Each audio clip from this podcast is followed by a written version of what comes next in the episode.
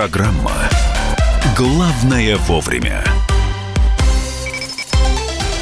Здравствуйте, друзья. Программа «Главное вовремя» в прямом эфире на радио «Комсомольская правда». Здесь Мария Бочинина. Михаил Антонов, здравствуйте. Присоединяйтесь к нам 8967 200 ровно 9702. 8967 200 ровно 9702. Это ваше сообщение на Viber и на WhatsApp. Есть телефон прямого эфира. 8 800 200 ровно 9702. Ну, а также а, прямая трансляция идет в YouTube. В YouTube набираете радио «Комсомольская правда». Подписывайтесь на нашу страницу, смотрите, слушаете все, что происходит в эфире. В чате YouTube можно можно общаться. Главное вовремя. Турция, Сирия, э, курдские боевики, как называет их туда же. Эрдоган. И Канада туда же, все туда же. Давайте по новостям, значит. Путин и Эрдоган обсудили в телефонном разговоре ситуацию в Сирии. Эрдоган сказал, что его не волнуют санкции в отношении Турции, которые, значит, э, США уже применили. По словам э, президента Турции, его страна продолжит военную операцию «Источник мира» в Сирии. Байден раскритиковал Трампа за вывод войск из Сирии. Канада приостановила поставки оружия в Турцию. Э, ну а Турция заявила, что освободила аж одну тысячу квадратных километров от террористов. Кто-то говорит, что надолго Турция на это завязла а, в этом э, турецко-сирийском конфликте. А, Сергей Шойгу, глава Пентагона, обсудили ситуацию в Сирии. А, собирают пленарное заседание ООН, вот в самое ближайшее время оно пройдет, чтобы тоже каким-то образом рассказать, обсудить, и чтобы было понимание у людей, что в Сирии происходит, кому понадобится помощь, сколько будет беженцев, чтобы оценить потери и прочее, прочее, прочее. У нас на прямой связи израильский политолог и публицист Авигдор Эскин. Авигдор, приветствуем вас. Здравствуйте. Э, добрый день. Здравствуйте. Добрый день. Да, ну, э, сразу же вопрос, э, который задают сейчас очень многие. Надолго ли все это, надолго ли Турция завязнет в этой военной операции, или им уже начинают эксперты говорить, что турки хотят это все побыстрее завершить, и кто-то уже говорит о том, что сейчас Турция будет отзывать свои войска, и операция из быстрого военного продвижения перейдет в такую в стадию стагнации. Это вполне возможно перейдет в стадию определенной стагнации, потому что возможности э, турецких сил, они все-таки ограничены присутствием, э, ну, собственно, сирийских государственных, правительственных войск, да и российских ВКС. Э, но там создается э, ситуация некого нового баланса, Собственно, это то, чего и хотели, видимо, американцы в данной ситуации. Если до этого момента, скажем так, асадовско-шиитский фактор, он э, не только в Сирии, но и в Ираке, да, он укреплялся, укреплялся и при активной помощи Соединенных Штатов. Ну, собственно, при том, что мы поддерживаем это само по себе, но американские действия по полной ликвидации ИГИЛа, собственно, то, на что американских войск э, было право от Конгресса, запрещенная в России террористическая организация, в Ираке и частично в Сирии, в Сирии в основном действовали российские силы вместе с сирийцами при помощи иранцев тоже. Э, эти действия, понятно, что они укрепили шиитский фактор. В данный момент американцы сказали, как я понимаю, э, ну, подождите, а, собственно, что мы делаем? Мы укрепили очень сильно тех, а, э, эти сейчас, собственно, хрен редьки для них не слаще, и э, впустили таким образом Эрдогана, сняв с себя ответственность за это. Но возможности Эрдогана там ограничены, и сами американцы его ограничивают. Мы э, э, видим уже, да, что американцы выражают недовольство, уже первые санкции введены, собственно, только американцы ввели санкции. Но при этом понятно, что это приводит к э, тому, что конфликт он становится горячее, горячее становится конфликт, угу. и баланс сил несколько изменился, ведь э, помимо тех, кто уже вошел, даже если действия будут ограничены, туда же еще могут нахлынуть дополнительные орды беженцев и орды боевиков турки же не сами туда пришли, а вместе с разными боевиками. Именно разные. То есть некоторые боевики, они, может быть, и просто сирийцы, которые были недовольны режимом, но были такие сирийцы, э, и не только сирийцы, кстати, которые действительно были приобщены к запрещенным в России там братьям-мусульманам и прочим, и прочим, и прочим. И что после этого в Турции, ой, в Сирии можно ждать? Вот 3 миллиона нахлынет, нахлынет эта орда. Что, что будет, вот когда она нахлынет действительно? Продолжение того, что там сейчас угу. происходит, уже Ой, сколько уже? 8 лет. А, Виктор, мне вот что интересно. А, США вводят санкции, выводят войска, и тут э, просто и никаких э, подковерных интриг, тут все сверху. Что преследует Трамп, и все-таки почему его критикует Сенат? Э, Трампа критикует Сенат, независимо от того, что Трамп делает. Это да, но в этом ключе война, политическая война в Америке, которой мы не знали равных. И что бы Трамп... Если Трамп предпринял бы какие-то активные действия, ему сказали бы, что он разжигатель войны. Если Трамп выводит часть войск, хотя он вывел всего несколько сот человек, как я понимаю, да, оттуда, но все равно, если Трамп выводит войска, то он тоже разжигатель войны для тех, э, э, кто э, является его оппонентом там, да, так скажем, мягко. Э, смотрите, там э, не, не надо ждать ничего хорошего вот в этих регионах Ближнего Востока. Там э, идет кровавое противостояние шиитов и суннитов – и вот что бы кто бы ни сделал, совершенно независимо сделает правильно, неправильно, хорошо или плохо, мира в этом регионе не будет. Это не зависит ни от Москвы, ни от Вашингтона. А, Виктор, да. тогда еще, вот, позвольте, да. один вопрос, который хочется задать. Э, э, борьба с терроризмом да. – это общемировое направление. Э, Эрдоган, проводя свою военную операцию, все время говорит о том, что мы не воюем с курдами, мы воюем с террористами и с боевиками. Если борьба с терроризмом – это это общемировой тренд. Что ж так на Эрдогана все ополчились?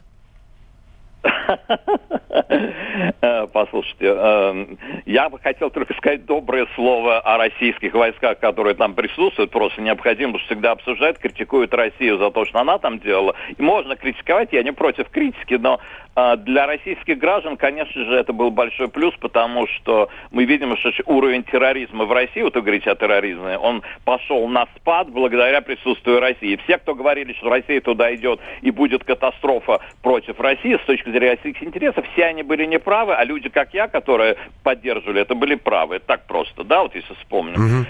Поэтому э, вообще роль, роль России там была стабилизирующим в том смысле, что если бы не Россия, то братья-мусульмане бы сегодня правили бы, смотрите, где?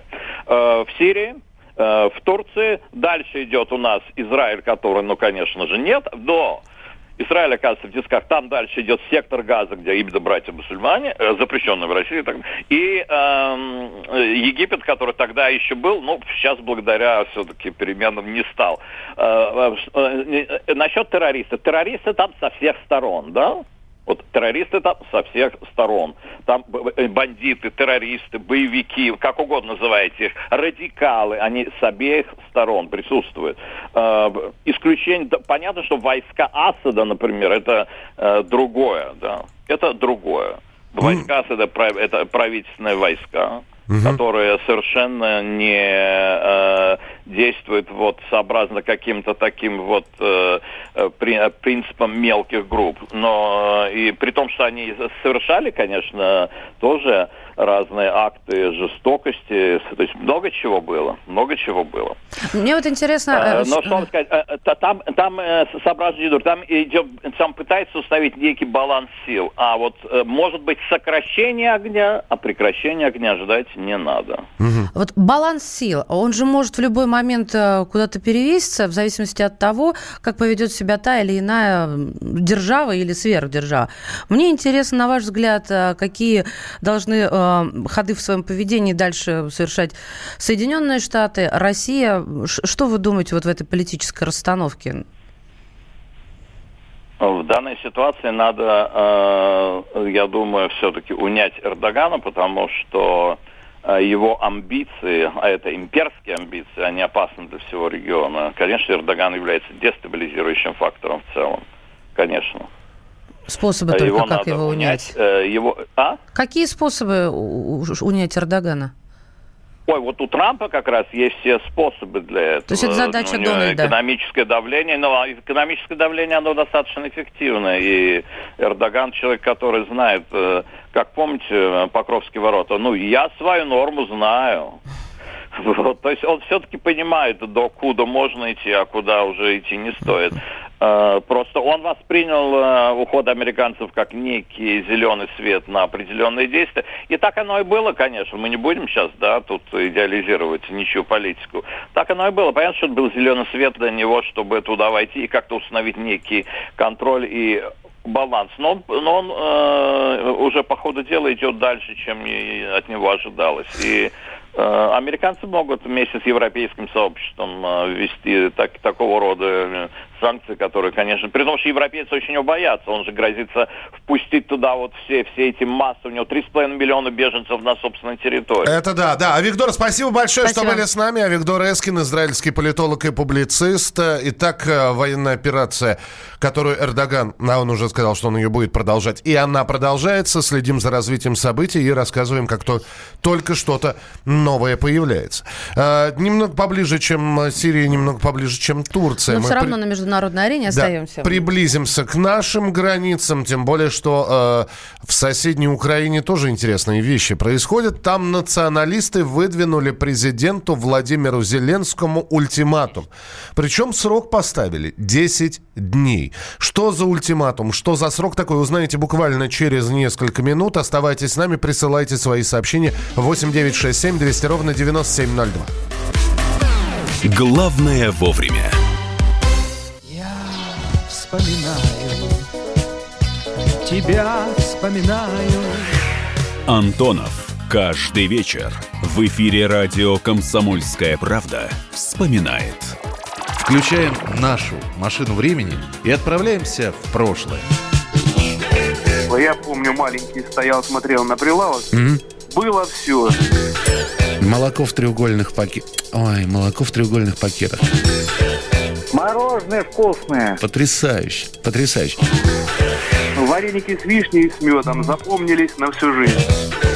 Таких я больше не ел. Программа Михаила Антонова «Дежавю» по будням в 23.00. Антонова много не бывает.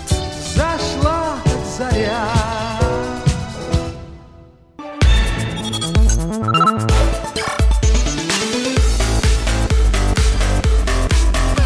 Программа «Главное вовремя».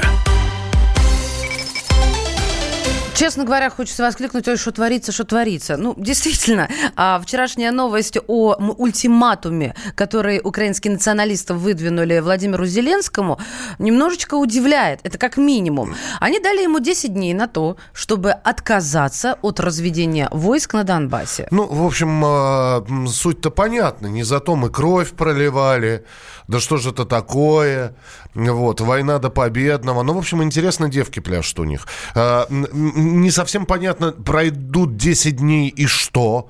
Штурмовать президентский дворец будут, а, а, а акции уже не будут мирными, да, прозвучала это условие, фраза. Это условие лидера запрещенного в России карательного полка Азов Андрея Белецкого. Он пригрозил в случае отказа тем, что акции уже, цитируем, не будут мирными. Не будут мирными по отношению к кому? К населению Украины, к президенту Зеленскому. Игорь Шатров, замдиректора Национального института развития современной идеологии, с нами на прямой связи. Игорь Владимирович, здравствуйте здравствуйте. Здравствуйте. Ну, э, это сотрясание воздуха такое. 10 дней иначе и кулаком по столу. Так бац! Ну, Или... ну, мы видим, что без всяких угроз, в общем-то, это никакое разведение войск мы не наблюдаем. Вот, вернее, угроза-то есть, но она такая, как бы, пока риторическая, в форме э, намека, да, вот, действительно, пока акции еще не перешли всяческие границы, все всяческие, но киевские власти ведь уже навстречу э, сделали шаги. Ну, Вчера не только э, ультиматум прозвучал, но вчера прозвучало и заявление пресс-секретаря э, представителя Украины в контактной группе Дарьи Алифер. Э, Она сказала, что одним из условий выполнения формулы Штанмайера, то есть начала вот этого разведения войск, является распуск э, ЛНР и ДНР. Ну, вы понимаете, да? То есть, в Я, принципе... я напомню просто для всех, контактная группа собиралась в Минске, там не- так и не смогли договориться, кстати говоря, ни о разведении сил на Донбассе, ни по формуле Штанмайера, по-моему, ка- какого-то общего понимания тоже не произошло. Ну, конечно, не произошло, потому что Киев выдвинул условия, одно из них вот как раз вот это. То есть он опять переставил местами пункты и ввел еще свой э, дополнительный пункт. Это распуск э, ЛНР и ДНР как обязательное условие прекращения разведения войск. Ну, вы понимаете, что это само по себе нереалистично, если даже мы исключим, исключим тему ЛНР, ДНР. Вот вы представляете. да? Подождите, я И вот, тут- например, я вот, Да. вот домохозяйка э, из, э, я извиняюсь, и- из какого-нибудь спального района Москвы вообще не понимаю, что значит распустить Не, ЛНР. объясню. Как это Э, Объясню, объясню. Да. Понимаете, если мы с вами понимаем, что это э, непризнанные, но государства, да, но Да. государства, в, э, на Украине э, Л- э, ЛНР и ДНР называются террористическими организациями. Поэтому надо распустить две террористических организации. Э, Луганскую Народную Республику и Донецкую Народную Республику. И вот и все. Из-за того, что э, вот это вот э, так толкуются, в общем-то, люди, проживающие на а, территории огромной, их называют в целом террористической организацией, отсюда мы видим такие абсурдные заявления пресс-секретаря Леонида Кучмы. Э, Хорошо. Э, Сейчас э, у Владимира Зеленского, в общем-то, опять одно место в огне, потому что нельзя быть хорошим для всех. Обязательно нужно быть плохим для кого-то. Он, будет, он останется плохим для националистов, для Азова, и будет э, как, каким-то образом ситуацию в Донбассе ну, регулировать. э, Мы видим, что не по сеньке шапка. Я думаю, что мы будем наблюдать э, длительный период, который можно э, описать формулой ни войны, ни мира.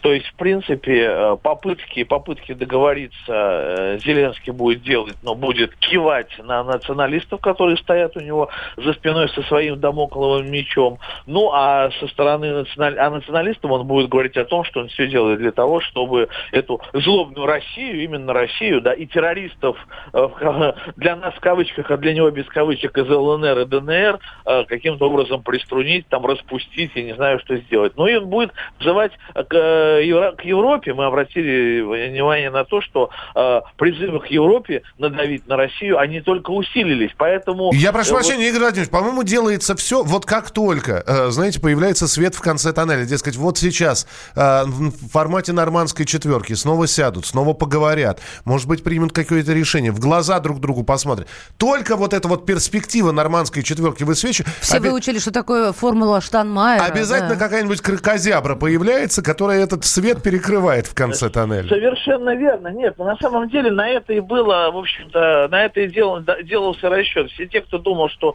Зеленский сейчас сможет переломить ситуацию, они, конечно, э, были весьма наивны, потому что, ну, во-первых, э, не, то, не та фигура, не того масштаба, во-вторых, такой задачи не стояло. По большому счету стояла задача все перевернуть с ног на голову, найти э, виновных э, в невозможности э, прекращения э, бо- боевых действий, обвинить в этом Россию и продолжить это все, но только, может быть, под другим соусом. Вот и все. Ничего никто не собирался прекращать. Это было ясно с самого начала. Э, Этой фигуре, про которую вы говорите, а мы говорим про Владимира Александровича, еще 4 года находиться. Он м- мясцом обрастет или он и будет такой вот фигурой, которая, которая будет обсуждаться в разных эфирах, вот так, как не по шапка. То есть голова вырастет, чтобы шапка была в пору. Надо ли ему это? Во-первых, э, голова вырастает обычно, когда человек планирует какую-то свою деятельность на более длительный срок. Ведь все-таки, как, как правило, в большинстве стран президенты избираются, имеют право избираться два раза. Ну и как бы второй срок, это очень серьезно. Зеленский изначально заявил, что я тут случайно, ну, вернее, он слово случайно не использовал, это мы с вами понимаем, да, и сами, и на второй срок не претендую, даже не то, что не претендую, а точно не буду заниматься ничем. Поэтому я думаю, что да, он будет пересиживать эту, э, это, этот срок, но за этот период ситуация только усугубится. Вообще, на самом деле, Зеленский избирался не для того, чтобы прекратить войну в Донбассе, а в частности для того, чтобы, например, э, разрешить продавать украинскую землю, что, как, что мог, Кому? мог, что, да, что мог сдерживать, как ни странно, Порошенко, которого мы уже облили всеми помоями совершенно справедливо, да, но какие-то вопросы он пытался удержать, да, под контролем. Зеленский вообще не для этого. Зеленский для Европы. Это самый э, любимый уважаемый человек Европы, как свое, в Ев- в Европе, как в свое время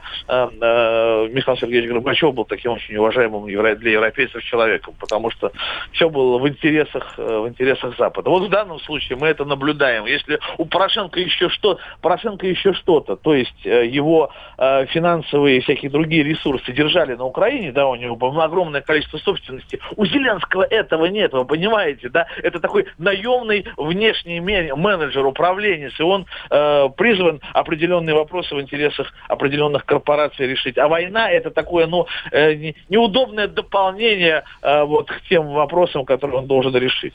Игорь Владимирович, спасибо большое. А, Игорь Шатров, заместитель директора Национального института развития современной идеологии. Ну что ж, 10 дней, точнее говоря, уже 9 дней ультиматума для Зеленского. Э, Срок пошел, очень интересно. Слушайте, Азов подчиняется Министерству внутренних дел Украины. Правильно? Я же ничего не путаю. Мне память не изменила м, женская. Ну, любое воинское подразделение, Да. которое Это- так или это иначе... это- это оно вот схема революционного Наверное, развития Министерство событий. обороны все-таки, не, не МВД. Ну, не, не. Схема революционного развития событий, когда воинские подразделения не подчиняются главнокомандующему.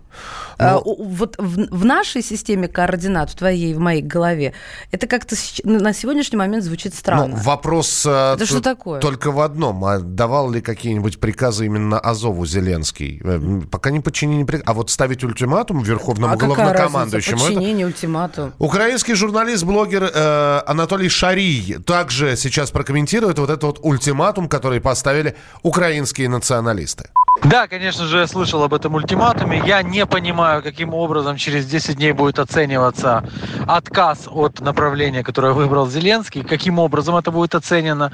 Как это? Это лично Белецкий будет оценен. Я не понимаю, почему Белецкий выбрал э, себя представителем воли народа, потому что они разговаривают и говорят о том, что они прям представляют народ. Вчера, по самым крутым оценкам, было 300 тысяч человек на всех акциях во всей Украине. 300 тысяч человек, извините, это меньше процента населения Украины. И причем сколько из них вышло просто на день э, защитника, там, на покрову, это еще непонятно. Вы, вы же понимаете, что если бы отдельно была акция не капитуляции, то мы бы увидели 50 тысяч человек, наверное, от силы. Вот, поэтому мне достаточно ну, странно вообще смотреть на попытки власти каким-то образом подстроиться к этому меньшинству, активному, но меньшинству. Мне э, при этом будет абсолютно неудивительно увидеть прогиб, очередной прогиб власти перед меньшинством. Почему? Потому что мы каждый день видим такого рода прогибы. Каждый день мы видим, как власть пытается в шпагате уже понравиться и тем, и этим. Но в итоге самое главное, что не нравится она при этом всем своему собственному электорату. И мы это видим за последнюю неделю проседания колоссального рейтинга. И самое глупое, что офис президента думает, что проседание рейтинга связано с формулой Штайнмайера и так далее. Нет, проседание рейтинга связано с тем, что не выполняются предвыборные обещания, что улица по-прежнему заправляет, не может меньшинство ставить ультиматум большинству. Ни в коем случае. Но когда представители большинства прогибаются под это меньшинство, меньшинство чувствует свою силу и идет дальше. Поэтому, знаете, как Израиль не потому не ведет переговоры с террористами, потому что им там не жалко своих граждан или еще. Они просто знают, что один раз ты уступишь террористам, и они пойдут дальше. Это был Анатолий Шари, украинский журналист, блогер, э, который был в нашем эфире и прокомментировал то- те самые ультиматумы, которые выдвинули, э, в частности, э, представители Азова, украинские националисты, президенту Владимиру Зеленскому. И все это делается для того, чтобы он отказался от разведения войск э, в Донбассе. Мы э, будем следить за развитием событий. Э, Если будут новости э, поступать свежие, обязательно вас с ними познакомим. А через несколько минут вы услышите о том, что в России суд впервые назначил штраф по статье о о распространении фейковых новостей. Все подробности этой истории а, в прямом эфире на радио «Комсомольская правда» в программе «Главное вовремя». Мария Баченина. И Михаил Антонов. 8 9 6 7 200 ровно 9702. Это телефон для ваших сообщений на Viber и на WhatsApp. Главное вовремя.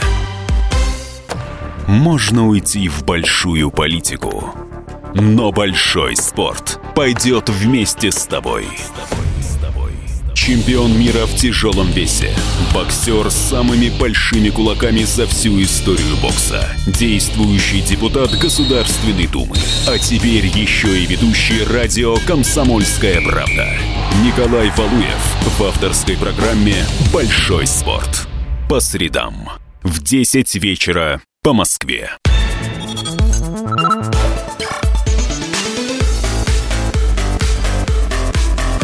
Программа «Главное вовремя».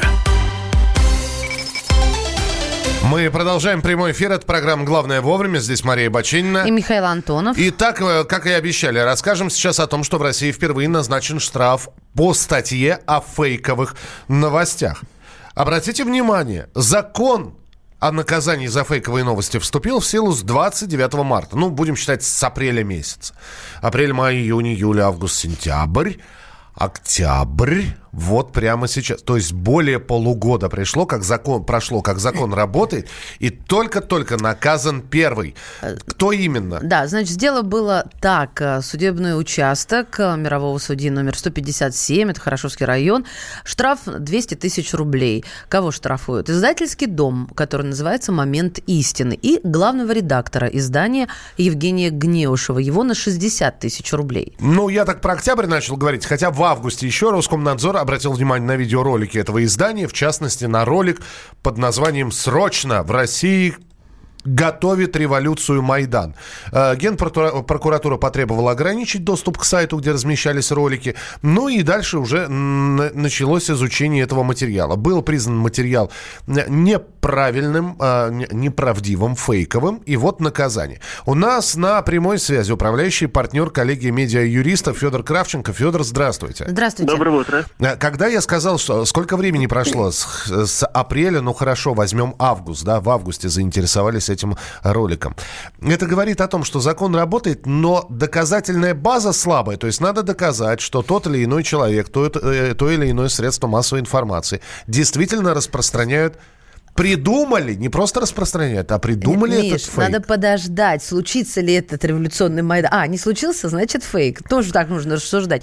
Понимаете, нас интересует, как они это доказывают? Это невозможно доказать. Э, Вы абсолютно правильно нащупали болевые точки. Во-первых, должна быть заведомо ложная информация. А для заведомой ложности недостаточно даже для того, чтобы в России случилось все то, что предсказывали эм, значит, вот, э, лица, обвиненные в совершении этого административного правонарушения, потому что даже в этой ситуации не- невозможно будет залезть к ним в голову и понять, что они заведомо знали, что этого не произойдет. Э, То есть необходимо, чтобы вскрылась, например, переписка главного редактора или каких-то других сотрудников, которые говорят, вот завтра мы будем врать в наших видео о том-то и о том-то. Тогда это будет заведомо ложное.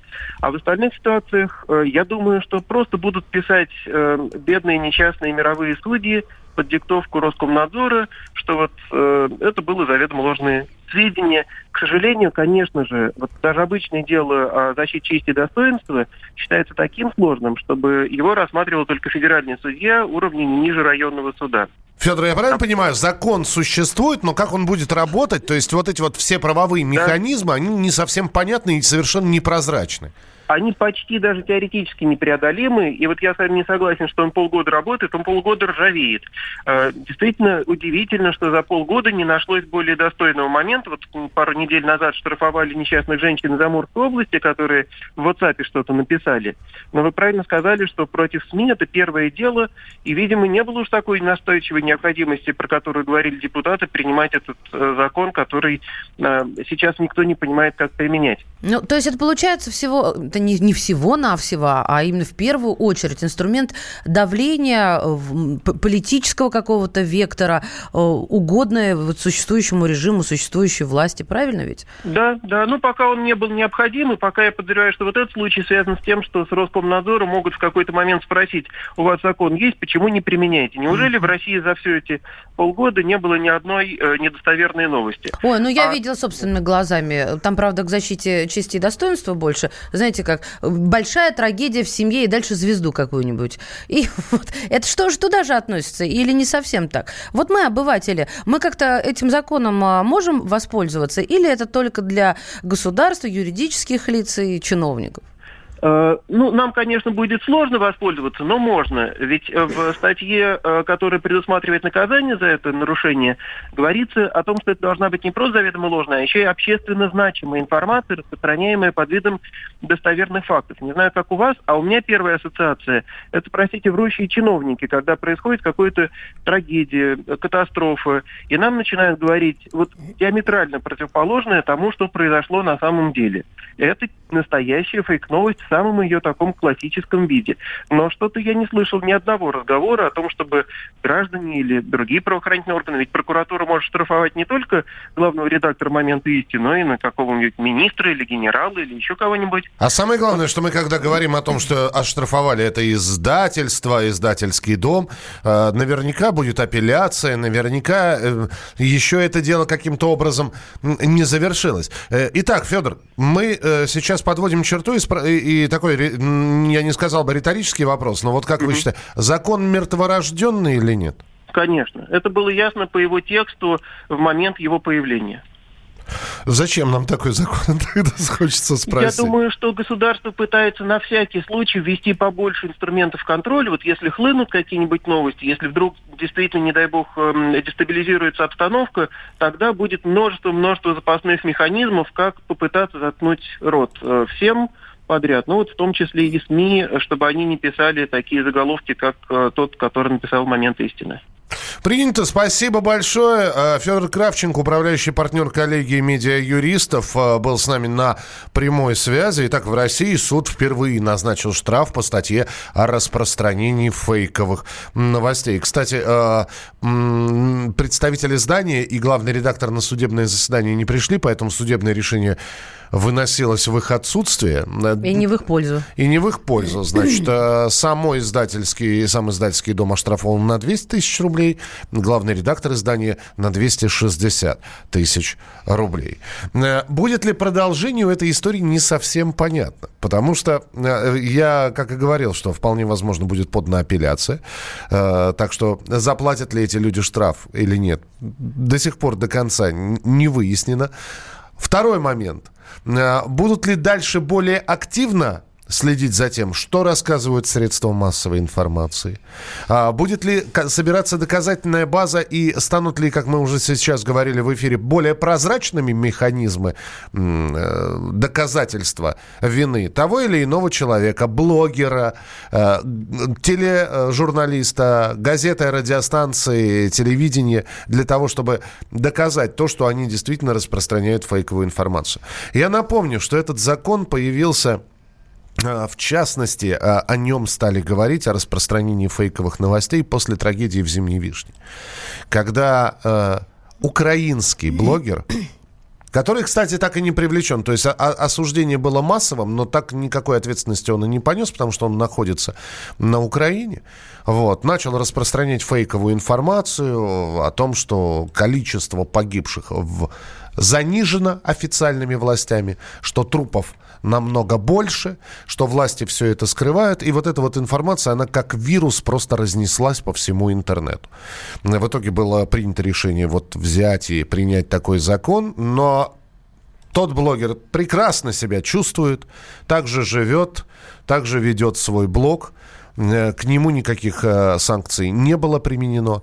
В общем, э, последим за развитием событий на радио «Комсомольская правда». Мы продолжим через несколько минут.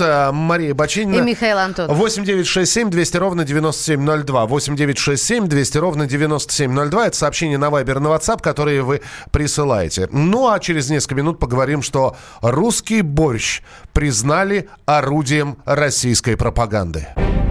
Чиновникам в России не до шуток. За них взялись Андрей Рожков и Михаил Антонов. Зачем вы скорую вызывали? Сами не могли нож достать, что ли? Вы знаете, что бывает за ложный вызов? Что бывает? Что бывает за, ло- за- Штраф сейчас за ложный вызов большой. Господа депутаты, значит, я собрал вас здесь, чтобы сообщить на пренеприятнейшее на. Нам, значит, нечего больше на запрещать на. на. Вы в своем уме вообще, господа депутаты? Все лазейки перекрыли. Вам еще три года тут сидеть? Есть мысли у кого-нибудь? У меня есть. О, комитет по здоровью проснулся. Ну, давай, слушаем, давай. А давайте сделаем перерыв на обед.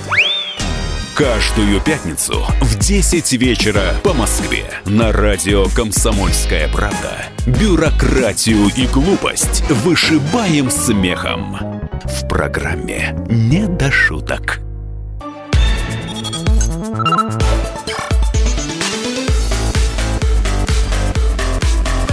Программа «Главное вовремя». Здравствуйте, это «Главное вовремя». В эфире «Комсомольской правды» Михаил Антонов. И Мария Бачинина. И русский борщ. Или не русский борщ. А, Слушайте, просто борщ, но всегда наш, правда? В любом не- его исполнении. Ты знаешь, вот э, если ты скажешь на Украине наш борщ, они обидятся, они тебе, э, я не знаю, поставят э, какую-нибудь песню, типа...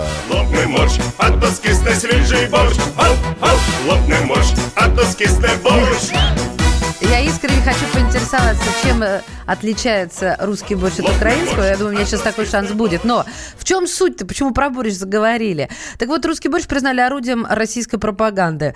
Слышно, как стучит? Ну, это об чей-то лоб. Заявление о том, что борщ является блюдом русской кухни, можно рассматривать как российскую военную пропаганду. Об этом пи- написала BBC. Ну как BBC?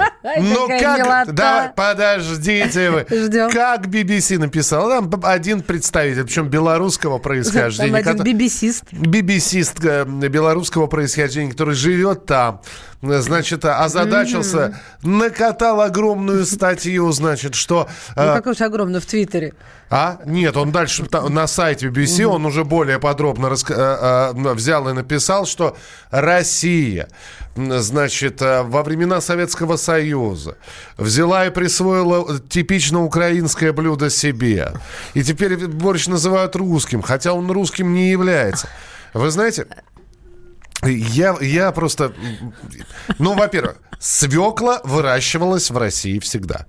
Вот. Ну, началось в колхозе утро. Нет, Серьезно, се- ребят. Подождите, ну, э, я не знаю, может быть, мы, конечно, не борщ варили, может, мы варили свекольник. Мы позвонили э, музыканту и бывшему ведущему программы «Смак», первому ведущему программы «Смак» Андрею Вадимовичу Макаревичу. Наш коллега позвонил, да? Позвонил Александр Гамов, наш коллега, мы попросили спросить у Андрея Вадимовича, чей борщ. Вот что Макаревич нам ответил. При известной доле узкоголовости и агрессии орудием пропаганды может быть все что угодно, вплоть до валенка. А что касается борща, существует масса его разновидностей. Есть борщ украинский, а есть борщ краснодарский, например. Это тоже борщ, и они отличаются друг от друга. Но объединяет их ра- разве только то, что это они оба на мясе и имеют свеклу в в составе своем. И вообще я поменьше думал о пропаганде и побольше о борще. Если уже мы будем кулинарные изделия считать орудием пропаганды, то мы далеко уехали. Так это не мы. Это я Андрею Вадимовичу говорю. Это не мы, это BBC считает борщ Так нас- орудием, Надо спрашивать у экспертов. а- орудием русской пропаганды. Этим сейчас и займемся. У нас э, на связи шеф-повар Станислав Филимонов. Станислав, здравствуйте. Добрый день. Станислав, чей борщ? Борщ наш. Так. Вот, народный. Борщ народный на самом деле. И, как правильно говорят, то есть он имеет много корней. и много видов, э, вари- ну, то есть много видов и вариантов его приготовления. То есть есть еще, например, борщ московский, да, то есть, все, что содержит в супе мясо, свеклу, капусту, это уже борщ. Подождите, а, да, но... э, А вот говорят, что украинский отличается туда, мол, сало кладут, Э, фасоль. Нет, нет, конечно, он отличается, да, ну, то есть он просто, технология приготовления другая, он более густой, там еще и перетертое сало добавляется, и фасоль красная. Вот. Все вкусно на самом деле. Да. А, Ну. а, главное отличие тогда, чтобы мы понимали, что вот этот вот русский борщ, а это украинский борщ. Украинский более густой, фасоль красная. И Наш... смалец, мне Да. кажется, да. Да, смалец, вот этот вот совершенно верно. Сало перетертое с чесноком. А, наш? А наш поскромнее. Наш поскромнее, да, то есть... Капуста, мясо, свекла, э, вода, да? Да, ну, морковь, бульон мясной, почему? Можно называть борщом а, то, где нет э, свекла, но все хрустит? А, я знаю людей, которые называют это борщ, но по мне это уже щи. Если нет свеклы, но все остальное присутствует, это щи. Подождите, э, разница между борщом и свекольником тогда? Ой, тут совсем разные рецепты. Что? Это совсем разные рецепты, там приготовления. корешки. Один холодный, другой горячий. То есть мы сейчас давайте дойдем туда. Подождите, до подождите, подождите, разогреть свекольник, борщ получится? Нет. Нет, Михалыч, нет, нет, нет, Э, совсем другой сорт. Слушайте, ну опять же, вот разные рецептуры, а э, вы никогда не пробовали, э, уважаемые наши эксперты, взять и понять, а когда там впервые стали, например, э, славяне готовить вот блюда из э, свеклы? Я не знаю, на Руси ли это было, в Малороссии? А, на самом деле, нет, думали. Вот в моем частном, значит, варианте я не думал. Ну, вот, надо почитать, надо ознакомиться. Просто это настолько уходит глубоко корнями, и вот это вот деление, это наше, это ваше, это не наше, все глупо. Это главное вкусно, это еда, не нужно на, это, на что, ни на что делиться. Понимаете, Станислав, А вот. здесь ведь очень важный момент. Дело в том, что некоторые блюда, э, некоторых кухонь м, э, ЮНЕСКО признала наследием, да, то есть есть там, я не знаю, ну, я не- любое блюдо возьмите, какой-нибудь... Лаваш. Лаваш какой-нибудь, да, Да, который признан вот типично, это типично блюдо этого региона. И никакому другому региону это принадлежать не может, все остальное подделка. Настоящая пицца только в Италии, э, настоящие сибирские пельмени только в Сибири. С борщом не совсем понятно. То есть откуда, кто у кого что повзаимствовал. Не, не хочется говорить слово «украл». Но тогда нужно действительно э, наводить исторические справки. Тут уже больше не кулинарные истории, а смотреть, поднимать летописи, где были первые упоминания об этом блюде. То есть в какие года, какие территории, и тогда все станет понятно. Вот. Э, Ну, принято. Хорошо, Станислав, спасибо большое, что были с нами на прямой связи. Мы сейчас у слушателей Я, будем спрашивать. знаешь, заинтересовалась. Да, Подождите. спроси, Да, задай вопрос. Станислав Филимонов, шеф-повар. Э, э, Ребята, борщ чей? Общий, Я не могу уже, мне украинский, хочется борща. русский. У меня в холодильнике такая кастрюля такого вкусного борща стоит. Украинского? Ты с сал- Моего. Ты с салом? Я готовишь? сало очень люблю, в холодильнике тоже сало есть. Нет, Но в борще- сала. в борще Борщ- сало борщ- есть? Да зачем его в борщ? Его на, на э, пампушку тогда мазать надо, если уж э, по украинским традициям. А, 8 967 200 ровно 9702. 8 967 200 Невозможно. ровно 9702. Вот Миша сказал про блюда, которые входят в наследие ЮНЕСКо, которые являются, находятся под охраной ЮНЕСКо. Это жутко любопытно. Там, понятно, что пряники какие-то красивые могут быть. а Буррито, ты знал, что оно м, наследие ЮНЕСКо? Мексиканское, Мексиканское, да, да. да. А, лаваши мы уже на- назвали, суши не входит при этом. А, пиво входит в че- че- чешское и немецкое. Вот так вот. И плов. Плов... а, Чей? Ну, а, я не могу, мне сложно разговаривать, я захлебываюсь слюнками от Азербайджана до Индии. А, Моя жена всегда добавляет в борщ лимон. Да подождите, чей борщ? Вы скажите. Мой а, отчим украинец живет в России и говорит, что настоящий борщ можно приготовить из продуктов, выращенных на Украине. Ну, Я понял. А, Виктор Москва, хочу ваш борщ из холодильника. Маша, да, мне нужен твой борщ, холодильник и одежда. А, Хлеб кирпичиком. Лучший борщ в Берлине в кафе «Авангард». Э, Мы не успеем, у нас всего перерыв несколько минут будет. Оставайтесь с нами, встретимся в начале следующего часа. Присылайте свои сообщения. Чей же борщ, русский или украинский? Главное вовремя. Самара 98,2. Ростов-на-Дону. Иркутск 89,8. 91,5. Владивосток 94. Калининград. 107,2. Я влюблен в тебя, Россия. Казань. 98,0. Нижний Новгород 92 и 8. Санкт-Петербург. Волгоград. Москва. 97 и 2. Радио «Комсомольская правда». Слушает вся страна.